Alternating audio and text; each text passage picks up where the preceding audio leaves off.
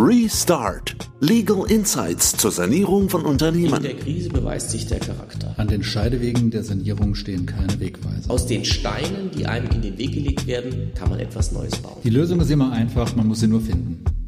Hallo Patrick. Hallo Martin. Heute wollen wir über Insolvenzgründe sprechen. Das heißt, die Verpflichtung von Unternehmen, Insolvenzantrag zu stellen, wenn es ihnen schlecht geht. Da gibt es einige Neuigkeiten und das ist in der Tat für ganz viele Unternehmensleiter ein wahnsinnig wichtiges Thema. Wenn ich mir allerdings die aktuellen Zahlen anschaue, wir hatten 2020 ungefähr 16.000 Unternehmensinsolvenzen. Das sind knapp 16 Prozent weniger als 2019. Muss man also eigentlich zu dem Schluss kommen, dass trotz Corona im Lande alles in bester Ordnung ist? Ja, zu dem Schluss könnte man kommen, aber aus unserer Beratungspraxis sehen wir ja, dass das nicht der Fall ist. Es gibt ganz viele Branchen und ganz viele Unternehmen, denen es aktuell sehr schlecht geht, wo man in den vergangenen Jahren eigentlich erwartet hätte, dass sie in die Insolvenz gehen. Aber da gibt es ja aktuell Ausnahmen und Sonderregeln, die diese Unternehmen in Anspruch nehmen können. Kann es daran liegen, dass wir so relativ wenig Insolvenzen gesehen haben bisher? Ganz genau zu dem Schluss wird man wohl kommen müssen. Wir haben sowohl über das vergangene Jahr hinweg verschiedene Aussetzungen der Insolvenzantragspflicht gesehen. Auch aktuell ist die Insolvenzantragspflicht für viele Unternehmen ausgesetzt und zwar noch bis zum 30. April 2021. Also ab Ende diesen Monats, wenn wir keine Verlängerung der Aussetzung bekommen, müssen wir damit rechnen, dass verstärkt Insolvenzen angemeldet werden. Und wir wollen uns jetzt anschauen, wann ich das denn genau tun muss. Welche Insolvenzgründe gibt's denn? In der Praxis der mit Abstand bedeutendste Insolvenzgrund ist natürlich die Zahlungsunfähigkeit, die in Paragraph 17 Insolvenzordnung geregelt ist. Martin, willst du uns vielleicht in zwei, drei Sätzen erläutern, wann eine Zahlungsunfähigkeit vorliegt? Also ein Unternehmen ist dann zahlungsunfähig, wenn es weniger freie Mittel hat, als Verbindlichkeiten bestehen. Es kommt also nicht darauf an, ob alles bezahlt wird. Vielleicht will man auch nicht bezahlen. Bestimmte Verbindlichkeiten könnte sie aber bezahlen.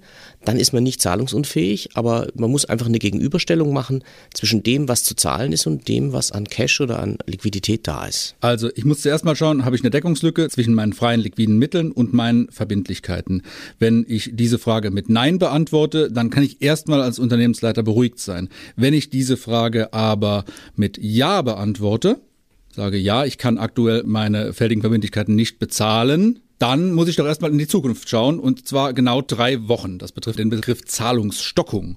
Vielleicht kannst du dazu nochmal zwei Sätze sagen. Also das ist ganz wichtig, dass man eine Zahlungsstockung, sogenannte Zahlungsstockung, abgrenzt von der Zahlungsunfähigkeit. Bei einer Zahlungsstockung bin ich nicht verpflichtet, Insolvenzantrag zu stellen, aber bei der Zahlungsunfähigkeit, wo liegt die Grenze?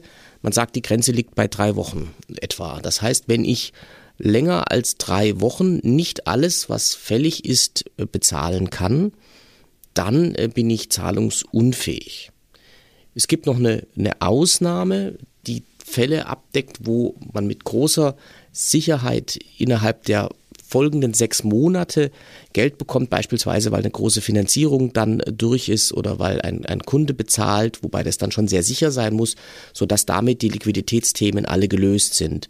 Wenn ich so eine Konstellation ganz ausnahmsweise mal hätte, dann darf ich auch über die drei Wochen hinausgehen, ohne zahlungsunfähig sein, ohne den Antrag zu stellen. Aber ehrlich gesagt, äh, diese Ausnahme habe ich immer nur im Lehrbuch gefunden. Das ist leider genauso zutreffend. Man darf dabei nämlich nie vergessen, dass diese Ausnahme nicht, sich nicht auf bloßen Hoffnungen gründen darf, sondern es muss mit an Sicherheit grenzender Wahrscheinlichkeit davon ausgegangen werden, dass die Zahlungsunfähigkeit beseitigt äh, wird. Was ich bei dieser drei Wochen Prognose natürlich machen darf und auch machen muss, ich muss mal im Ist-Zeitpunkt anschauen, was kommt denn in den nächsten drei Wochen auch an Aktiva dazu? Was kommt denn an, an, an liquiden Mitteln mit hoher Wahrscheinlichkeit rein? Und natürlich auch, was kommt denn in den nächsten drei Wochen, in den nächsten 21 Tagen an weiteren fälligen Verbindlichkeiten auf mich zu? für uns aus der Praxis oder was ich so erlebe, ist so, dass diese ganzen äh, juristischen Details in aller Regel keine Rolle spielen. Die Leute kommen zu uns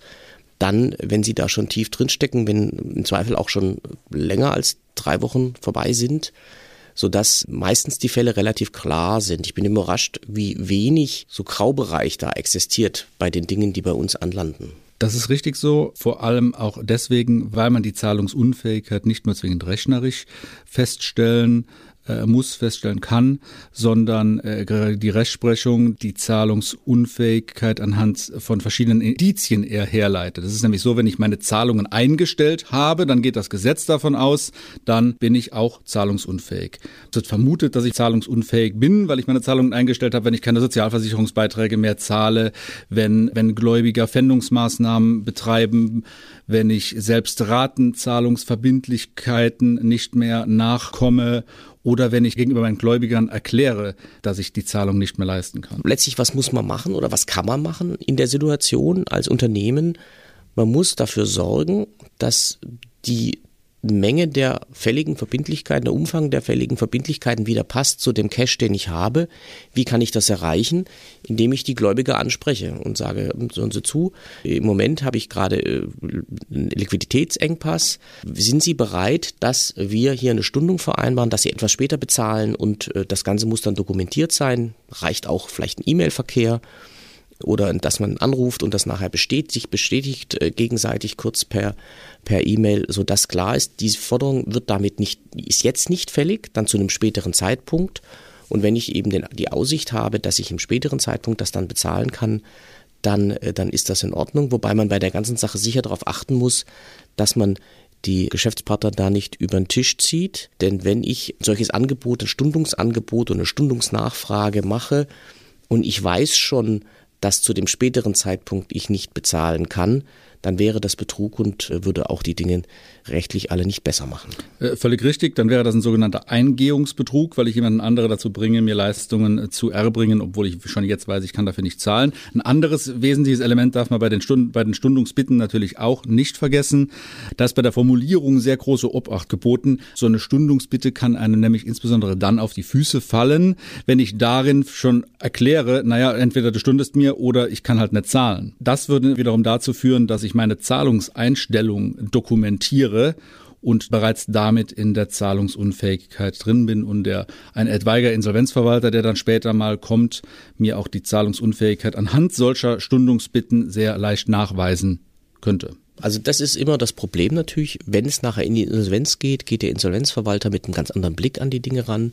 Die Geschäftsleiter äh, sind oft sportlich unterwegs, in Anführungsstrichen, denn äh, man wird, ausgeblendet, bestimmte Forderungen werden ausgeblendet und man ist viel früher schon zahlungsunfähig nach diesen äh, Definitionen und auch nach dem, wie es letztlich die äh, Rechtsprechung nachher sieht, als man das vielleicht denkt. Also das ist eine Sache, wo man absolut aufpassen muss muss, äh, wie gesagt, Großteil von den Fällen, die wir erleben, da kommen die Leute zu spät und nicht nur unwesentlich zu spät, sondern viele Wochen, manchmal sogar Monate zu spät. Und das erleichtert uns Beratern die Arbeit überhaupt nicht, denn es wäre viel besser, man käme früher, dann könnte man die Dinge ganz anders steuern, vielleicht auch gerade mit Stundungen und anderen Maßnahmen, wenn man kommt und dann sagt, ja, also zahlungsunfähig bin ich schon seit sechs Monaten, dann sind viele vernünftige Optionen halt nicht mehr verfügbar dann. Ganz genau so ist es. Das Handeln der Geschäftsleiter wird da ganz oft von bloßer Hoffnung getragen. Man glaubt daran, dass man doch den einen Auftrag noch bekommt, dass es irgendwie weitergeht. Man setzt auf anstehende Finanzierungsgespräche mit den, mit den Banken und wirklich erst dann, wenn, wenn es gar nicht, wenn es gar nicht mehr weitergeht. Beispielsweise, weil ein Lieferant die, die Belieferung eingestellt hat und ich vor dem unmittelbaren ausstehe. Erst dann komme ich, wo man eigentlich sagen müsste, äh, wärst du ein halbes Jahr später gekommen, hätten sich die Dinge vielleicht ganz anders entwickeln können. Und es ist halt auch eine Pflicht, das muss man ganz klar sagen, die eben nicht nur irgendwie einmal im Jahr bei, im Zusammenhang mit der Aufstellung des Jahresabschlusses besteht oder einmal im Monat, sondern vom Prinzip, ich sage meinen Leuten immer, wenn sie morgens ihren Mercedes vor der Firma abstellen, dann müssen sie als erstes, wenn sie in der Krise sind, eben äh, gucken, bin ich zahlungsunfähig, an Liquiditätsstatus schauen, rechte Seite, was muss ich bezahlen, linke Seite, was ist da und das äh, ist eigentlich äh, die erste Geschäftsführerpflicht morgen, wenn, nachdem man sich einen Kaffee geholt hat oder, oder sie sich einen Kaffee geholt hat. Ja. Gerade in der kritischen Zeit eine fortlaufende Pflicht, der ich, wie du sagst, jeden Tag eigentlich nachkommen muss. Insbesondere dann, wenn ich weiß, es, ich könnte schon in der Zahlungsunfähigkeit drin sein. Warum ist es denn so wichtig, dass wir überhaupt den Insolvenzantrag dann, dann stellen? Äh, haut mir da jemand auf die Finger oder ist das auch für mich als Geschäftsführer mit ernsthaften Konsequenzen verbunden? Ich glaube, das ist ja weitlich bekannt gelernt. Also Insolvenzanträge muss man oder sollte man unbedingt pünktlich stellen innerhalb der Fristen. Hier eben äh, äh, Zahlungsunfähigkeit dann innerhalb von, von, von 21 Tagen nach Eintritt der Zahlungsunfähigkeit. Denn wenn man das nicht tut, ist es erstens eine Straftat. Und äh, vor allem, was in der Praxis noch das größere Problem ist, äh, hat es äh, erhebliche Haftungsrisiken für die Geschäftsführung. Denn äh, diejenigen Gläubiger, die Nachteile haben daraus, dass zu spät Insolvenzantrag gestellt wird, die können dann ähm, Schadensersatz verlangen bei dem Geschäftsführer oder bei der Geschäftsführerin. Also es ist so, dass der Geschäftsführer grundsätzlich mal für sämtliche Zahlungen, die nach der Insolvenzreife rausgehen, persönlich erhaftet. Dafür gibt es eine Ausnahme, wenn diese Zahlungen mit der, wie es im Gesetz steht, mit der Sorgfalt eines ordentlichen und gewissenhaften Geschäftsleiters vereinbar sind. Das sind sie aber in der Regel dann nicht mehr, wenn eine Zahlungsunfähigkeit schon vorliegt. Das heißt, dann muss ich mit einer persönlichen Inanspruchnahme für alle Zahlungen, die im Unternehmen rausgehen, rechnen. Und die Insolvenzverwalter, die gehen halt nachher hin und machen genau das, was der Geschäftsführer, die Geschäftsführerin eigentlich hätte machen müssen, nämlich äh, äh, morgens nach Mercedes und Kaffee, äh, aber retrospektiv. Die gehen hin und sagen so, was war denn offen an dem Tag und was war an Cash da? Das lässt sich ja dann, dann, dann centgenau nachvollziehen und machen dann einen dicken roten äh, Strich auf den Zeitstrahl und sagen so, da war die Zahlungsunfähigkeit und gucken wir mal, was dann alles seitdem an Verbindlichkeiten dazugekommen ist und nehmen dafür dann eben gegebenenfalls den Geschäftsführer in Anspruch. Ja. Das ist genau das Problem bei der Geschichte und das ist auch nicht nur ein theoretisches Risiko, sondern diese Haftungsinanspruchnahmen sind äh, der Regelfall dann. Der Insolvenzverwalter wird noch nicht am ersten Tag der Insolvenzantragstellung kommen. In der Regel wird er erstmal mit dem Geschäftsführer zusammenarbeiten. Er muss mit dem Geschäftsführer zusammenarbeiten, aber mit einem gewissen zeitlichen Versatz werden diese Ansprüche geprüft. Das erfolgt in jedem Insolvenzverfahren und das vergisst auch kein Insolvenzverwalter. Das heißt, das ist ein Standardprozedere. Meine, er ist ja auch daran interessiert, denn der Insolvenzverwalter, das muss man sich auch ganz klar äh, machen, äh, dessen Vergütung hängt ab von dem Umfang der Masse. Das heißt, er kriegt, äh, man könnte es, äh, in anderen Bereichen würde man sagen, eine Art Provision. Ja? Äh, das heißt, er hat ein natürliches, in auch fin eigenes finanzielles Interesse daran, dass er möglichst viel für die Gläubiger rausholt und entsprechend äh, dann natürlich auch gegenüber dem Geschäftsführer dort auftritt und äh, die Dinge danach verfolgt. Andersrum bin ich oft überrascht in der Praxis. Wie gesagt, wir erleben oft, dass Leute in die Krisenberatung sehr spät kommen, äh, obwohl sie schon lange äh, zahlungsunfähig sind. In ganz vielen Fällen wendet sich das Blatt dann doch noch zum Besseren. Wir kriegen es hin, gemeinsam das Unternehmen äh, wieder flott zu machen. Es kommt nicht zur Insolvenz, dann, dann ist das ganze Thema Letztlich äh, kräht da irgendwann kein Hahn mehr danach. Aber äh, wir sind auch immer wieder überrascht, wie wenig eigentlich da passiert, gerade im strafrechtlichen Bereich. Denn das sind wirklich problematische Delikte. Das ist immer das, was ich den Geschäftsführern dann sage, äh, die in Sorge sind. Wenn man ein bisschen Glück hat, geht sehr, sehr viel auch gut. Einfach weil ein Gutwill bei den Beteiligten da ist. Und äh, gerade wenn der Insolvenzverwalter einen braucht, hat man schon die Chance auch, dass man am Leben gelassen wird, in Anführungsstrichen. Ja, so ist es. Man darf gleichwohl auch nicht den Fehler machen, den ich auch schon einige Male gehört habe. Ja, ich habe eine DNO-Versicherung, also eine Directors and Officers Versicherung. Bei denen war lange Zeit unklar, ob sie denn solche Zahlungen nach Insolvenzreife überhaupt übernehmen. Da gab es einige Urteile, OLG Düsseldorf beispielsweise, die, äh, die gesagt haben, ja, solche Zahlungen sind nicht von der Versicherungsleistung umfasst. Es gibt aktuell, gab es im Januar ein BGH-Urteil, das gesagt hat, doch, grundsätzlich sind auch Zahlungen nach Insolvenzreife von einer DNO-Versicherung erfasst. Aber Obacht, wenn ich natürlich als Geschäftsleiter weiß, dass ich in der Zahlungsunfähigkeit drin bin, dann werden in der Regel Vorsatzausschlüsse im Versicherungsvertrag greifen und es bleibt abzuwarten, ob die Versicherer in ihren Versicherungsbedingungen auf das aktuelle BGH-Urteil reagieren. Also ich würde mich darauf nicht verlassen. Ich würde mich darauf nicht verlassen, das, ganz das, genau. Äh, glaube ich, ist und man muss die Versicherung, die wird nicht freiwillig bezahlen, die muss man darauf wieder in Anspruch nehmen. Das ist äh, dann dann auch schwierig äh, in der Praxis. Äh, ist, ist ein interessanter Aspekt. Aber helfen wird es einem nachher nicht. Viel, viel wichtiger ist, sich rechtzeitig um die Dinge zu kümmern und dran zu bleiben. Genau, helfen wird es einem oftmals na nachher nicht, zumal wir auch schon Fälle erlebt haben, auch schon gemeinsam Fälle erlebt haben, in denen sich im Insolvenzverfahren die Verbindlichkeiten plötzlich so getürmt haben und in die zweistelligen Millionenbereiche gekommen sind, einfach aufgrund des, des Zeitablaufs, dass die Deckungssumme der Versicherung bei weitem überschritten war.